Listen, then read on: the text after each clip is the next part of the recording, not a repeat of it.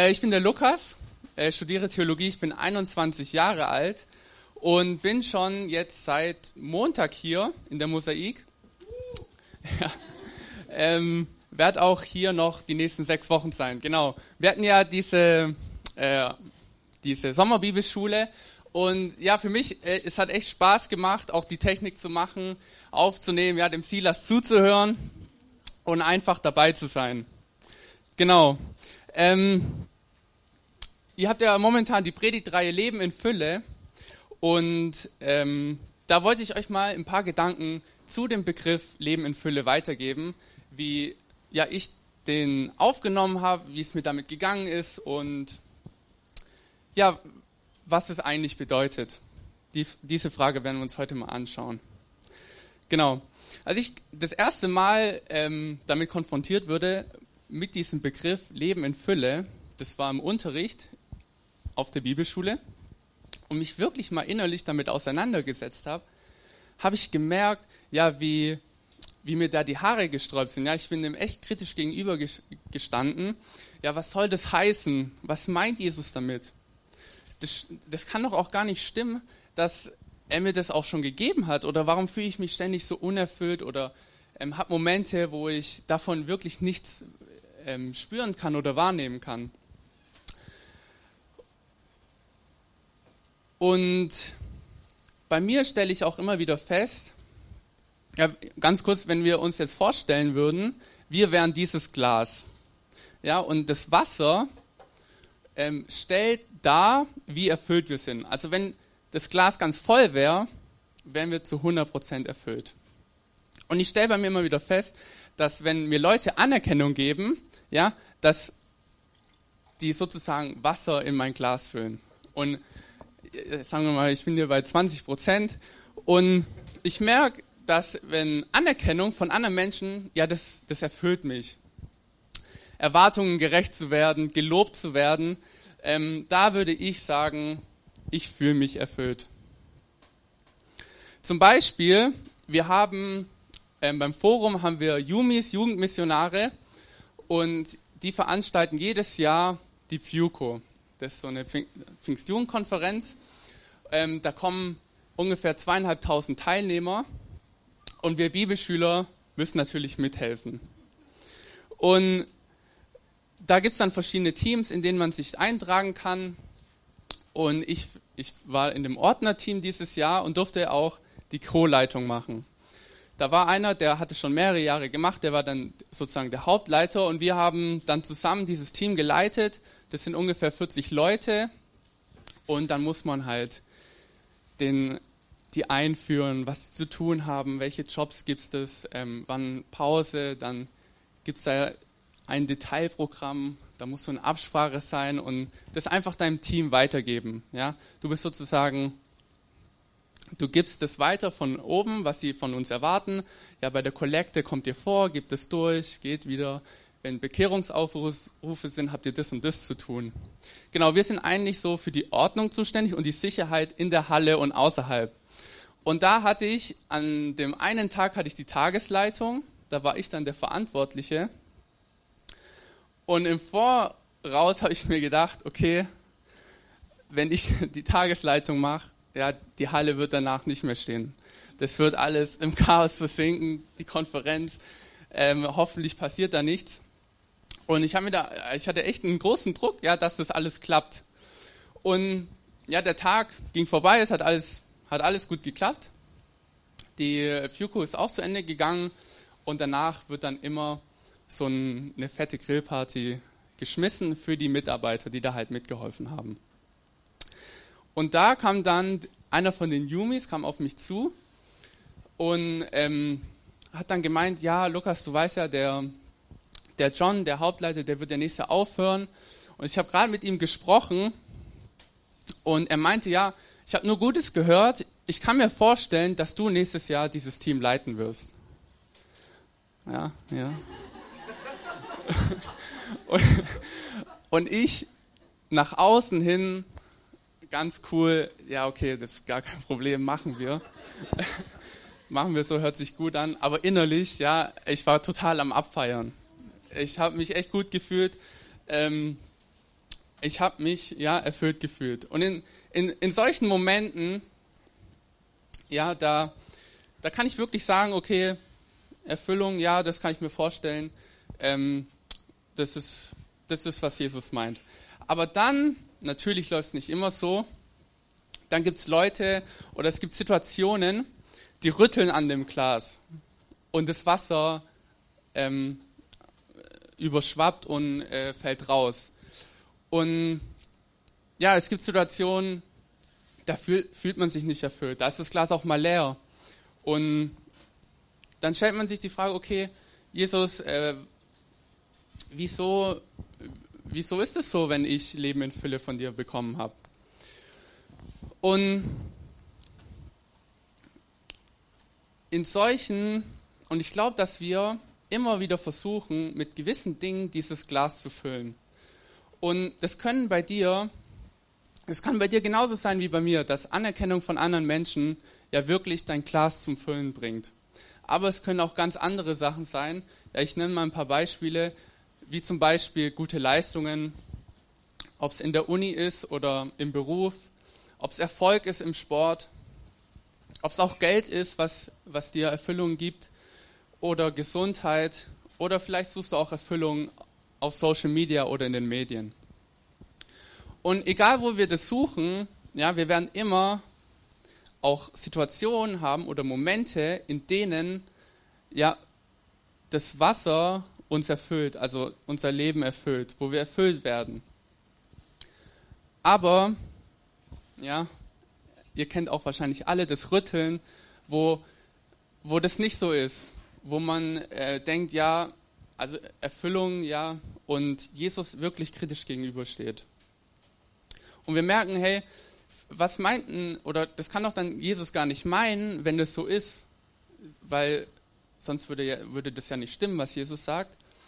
Und ich möchte heute mit euch einen Blick werfen in das zehnte Kapitel des Johannesevangeliums, ähm, wo auch Jesus diese Aussage trifft.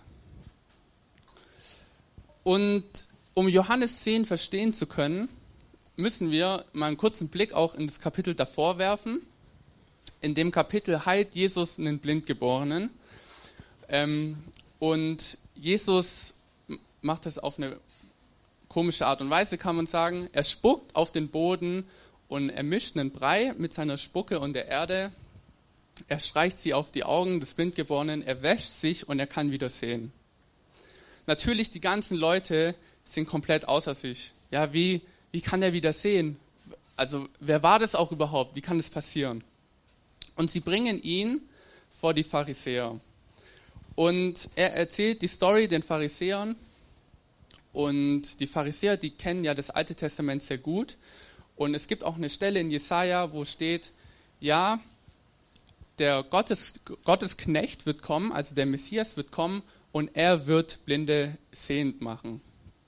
Und sie kannten natürlich diesen Vers im Alten Testament, aber als der Blinde diese, diese Story erzählt, stoßen sie oder sie glauben ihm nicht und stoßen Jesus als Messias ab, weil er dieses Wunder am Sabbat gemacht hat.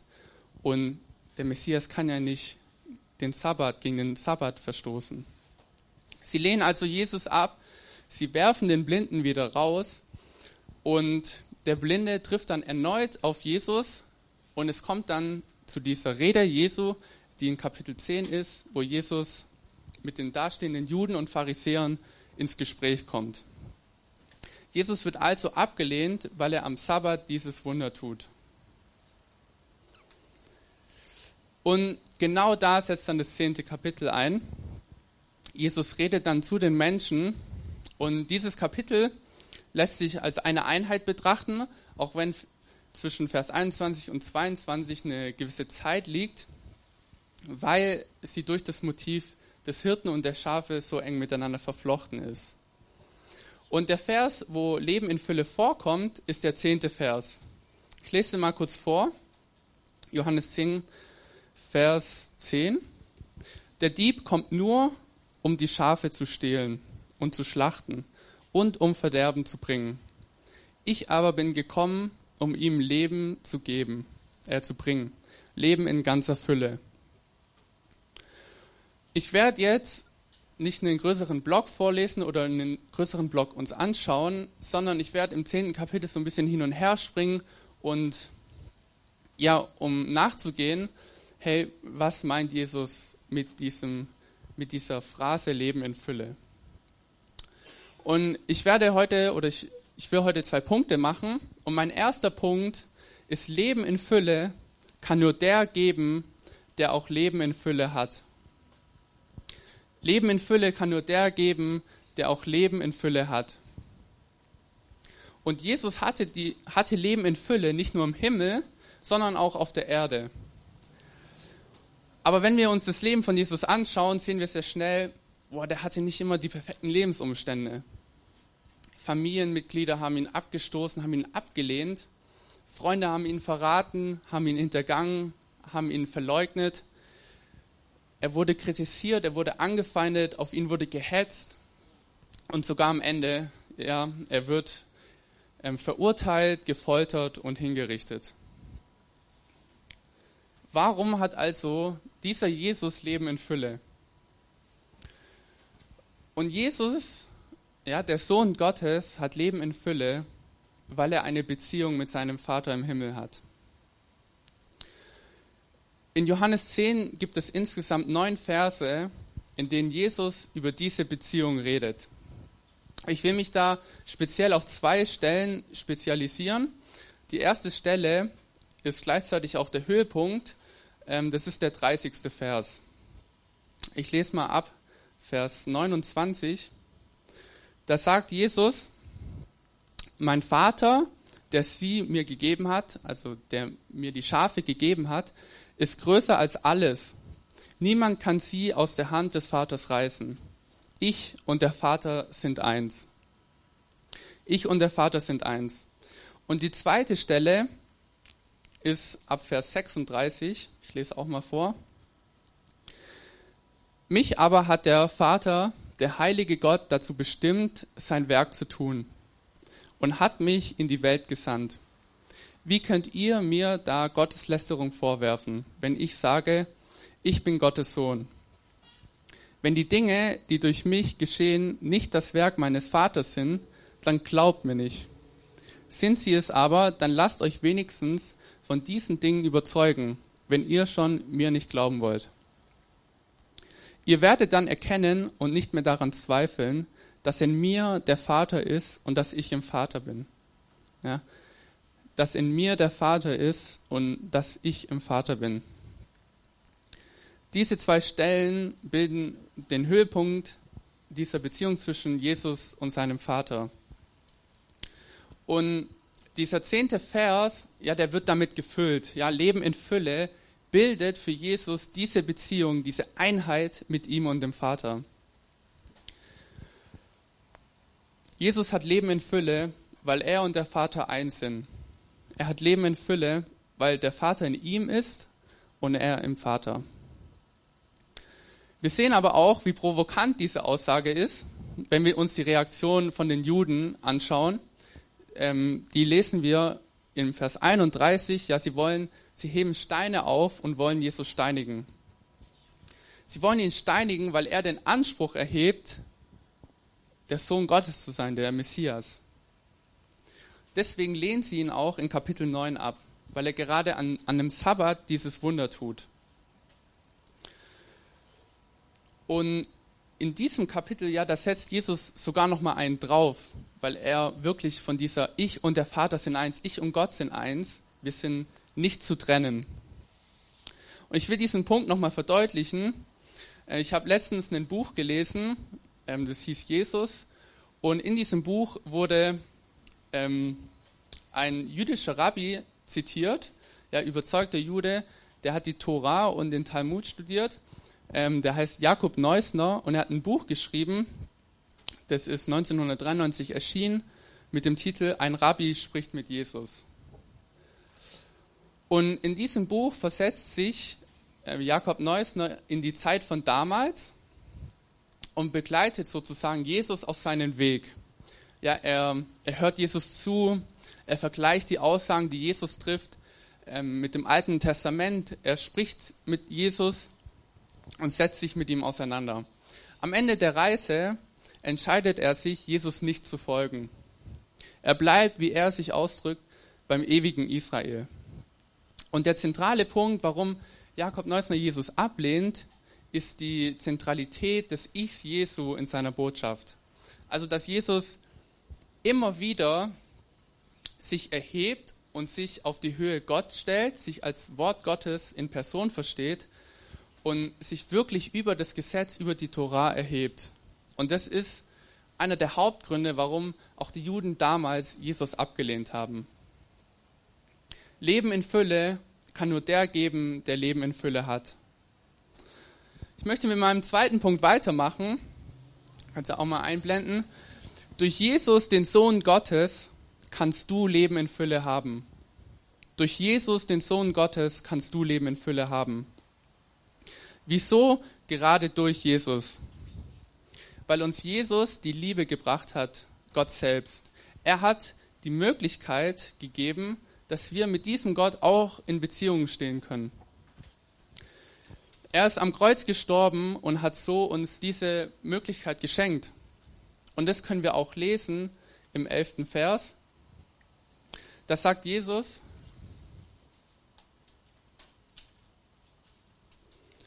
ich bin der gute Hirte. Ein guter Hirte ist bereit, sein Leben für die Schafe herzugeben. Jesus hat sein Leben hergegeben, damit wir auch dieses Leben in Fülle bekommen können. Das ist, warum er uns das auch schenken kann. Jesus wird hier auch als ein Hirte dargestellt und mit einem Hirten haben sich vor allem zu Zeiten des Alten Testaments Könige verstanden. Ja, ein König hat sich als ähm, Hirte identifiziert und er hat sich auch als den Hirten von Gott eingesetzt. Also Gott hat ihn eingesetzt, als Hirte über ein Volk zu regieren. Das Weiden ähm, ist dann ein Bild für das Regieren und im, fürs Volk Israel hat sich vor allem Gott selbst als der Hirte dargestellt. Also Gott ist der Hirte von dem Volk Israel. Und dieses Bild hat die Juden zutiefst geprägt und ist vor allem im Exil und anderen Notzeiten ähm, zu einem Wort des Trostes und der Hoffnung gewesen. Also Jesus stellt sich, indem er sagt, ich bin der gute Hirte, auf die gleiche Höhe wie Gott selbst. Er sagt ja, ähm, ich bin der gute Hirte, so wie, also ich bin so wie Gott der, der Hirte von euch ist. Und das ist auch wieder, ähm, man sieht hier wieder diese Provokation. Und ein Hirte hat natürlich auch Schafe und der Hirte hat auch immer eine Beziehung zu den Schafen. Und auch von dieser Beziehung können wir in diesem Kapitel lesen. Insgesamt gibt es auch hier wieder neun, neun Verse, in denen es um die Beziehung zwischen dem Hirten und seinen Schafen geht. Und der Höhepunkt dieser Beziehung ist zum einen Vers 11, dass er sein Leben hingibt für die Schafe, aber auch das Wort Stimme. Und in dem gesamten Kapitel gibt es fünf Stellen, wo dieses Wort vorkommt. Und es wird immer in dem Kontext gebraucht, dass die Schafe die Stimme des Hirten kennen und erkennen, aber auch folgen. Zum Beispiel lesen wir davon in Vers 4. Wenn er dann alle Schafe, die ihm gehören, also wenn der Hirte alle Schafe, die ihm gehören, hinausgelassen hat, geht er vor ihnen her und sie folgen ihm, weil sie seine Stimme kennen. Und Jesus sagt sogar aus, dass er nicht nur die Schafe ruft, sondern auch einzeln beim Namen nennt. Wir sind die Schafe und Jesus ruft uns nicht nur, sondern er nennt uns beim Namen. Der Hirte kümmert sich aber auch um die Umstände der Schafe. Das können wir auch im neunten Vers lesen. Es geht, ja, ähm, als Christ habe ich ja vorhin schon erzählt, man fühlt sich nicht immer erfüllt. Das Glas kann auch leer sein. Doch wir wissen oder wir haben diese Realität, dass Jesus gekommen ist und uns Leben in Fülle gegeben hat. Gerade diese Möglichkeit, Beziehung zum Vater zu haben. Und in dieser Beziehung, in, in Jesus, da können wir immer Erfüllung finden. Durch Jesus, den Sohn Gottes, kannst du Leben in Fülle haben. Ähm, in Wiedenes hatte ich vor zwei Jahren oder so, vor einem Jahr hatte ich einen Kurs, der hieß persönliche Evangelisation. Und in diesem Kurs ähm, haben uns halt Gedanken gemacht, okay, wie kann man Leuten das Evangelium näher bringen? Und er hat uns da auch dieses Heftchen vorgestellt. Da geht es auch gerade um diesen Begriff Leben in Fülle. Und wir sind dann einmal in der Woche nach Olpe gefahren, das ist so eine Stadt in der Nähe, und haben dann Leute angesprochen und sind mit, mit denen ins Gespräch gekommen. Und äh, man ist dann mit denen dieses Büchchen durchgegangen. Und die erste Frage, die man gestellt hat, ähm, ist, auf einer Skala von 1 bis 10, als wie erfüllt bewertest du dein Leben?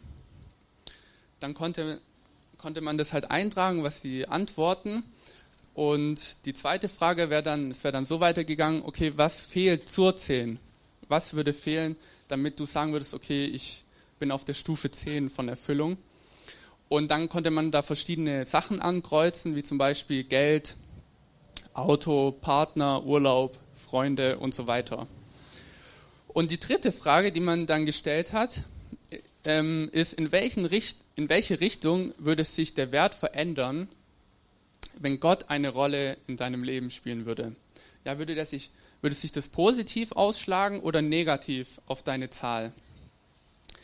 Und da habe ich äh, mit einem 20-jährigen Mann gesprochen. Ähm, ich habe ihn natürlich gefragt, okay, auf, wo, auf welcher Zahl siehst du dich? Wo würdest du dich einordnen? Er meinte, er, er momentan wäre das so auf einer 6. Dann habe ich ihm die zweite Frage gestellt, was, was, würde denn, was würde das zur 10 erhöhen? Und er war hundertprozentig davon überzeugt, dass Geld ihn von einer 6 auf eine 10 erhöht, also dass es ihn erfüllen würde. Und dann habe ich, ihn, hab halt gesagt, ja okay, aber jetzt schau dir doch mal zum Beispiel Leute an, die viel Geld haben. Also die machen doch auch nicht immer den Eindruck, dass die erfüllt sind. Und dann hat er kurz überlegt und dann meinte er, ja, ähm, das sind, also das ist von Mann zu Person und Person unterschiedlich. Wenn er viel Geld hätte, ihm würde das nicht passieren. Ihm, ihn würde das erfüllen. Und dann habe ich ihm die dritte Frage gestellt. Okay, wenn jetzt Gott eine Rolle spielt, wie würde sich das ausschlagen? Und dann hat er, hat er gemeint, ja, ähm, Gott spielt überhaupt keine Rolle, das würde sich nicht positiv ausschlagen, aber auch nicht negativ. Da habe ich gemerkt, okay, er fühlt sich unwohl, er will gehen. habe ich, habe ich mich bedankt, habe ihm das Heftchen mitgegeben und habe ihn auch ziehen lassen. Aber manchmal ist es doch auch so bei uns. Ja, wir sind so überzeugt, dass wir in gewissen Dingen Erfüllung finden. Und es kann auch für eine gewisse Zeit stimmen, aber wir denken, dass Gott, ja, Gott hat, kein, hat keine Auswirkung auf mein Glas, auf meine Skala. Andere, ich suche das lieber in anderen Dingen, aber äh, Gott kann da jetzt keinen Unterschied machen.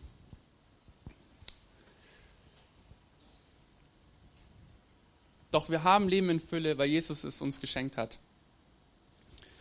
Und nimm dir heute mal Zeit, in der du ruhig wirst und darüber nachdenken kannst, ja, wo findest du Erfüllung und in welchen Dingen, ja, in welchen Dingen, wo du Erfüllung auch findest, in welchen Dingen ziehst du die vor Jesus vor? Wo denkst du auch, oh, Jesus kann da bei mir keinen Unterschied machen? Und wenn du heute das erste Mal damit konfrontiert wurdest, ja, dann möchte ich dir zusprechen, dass Jesus dich beim Namen ruft und dir wirklich Leben in Fülle schenken will. Er will dir diese Beziehung, diese Möglichkeit schenken, mit Gott in Beziehung zu treten.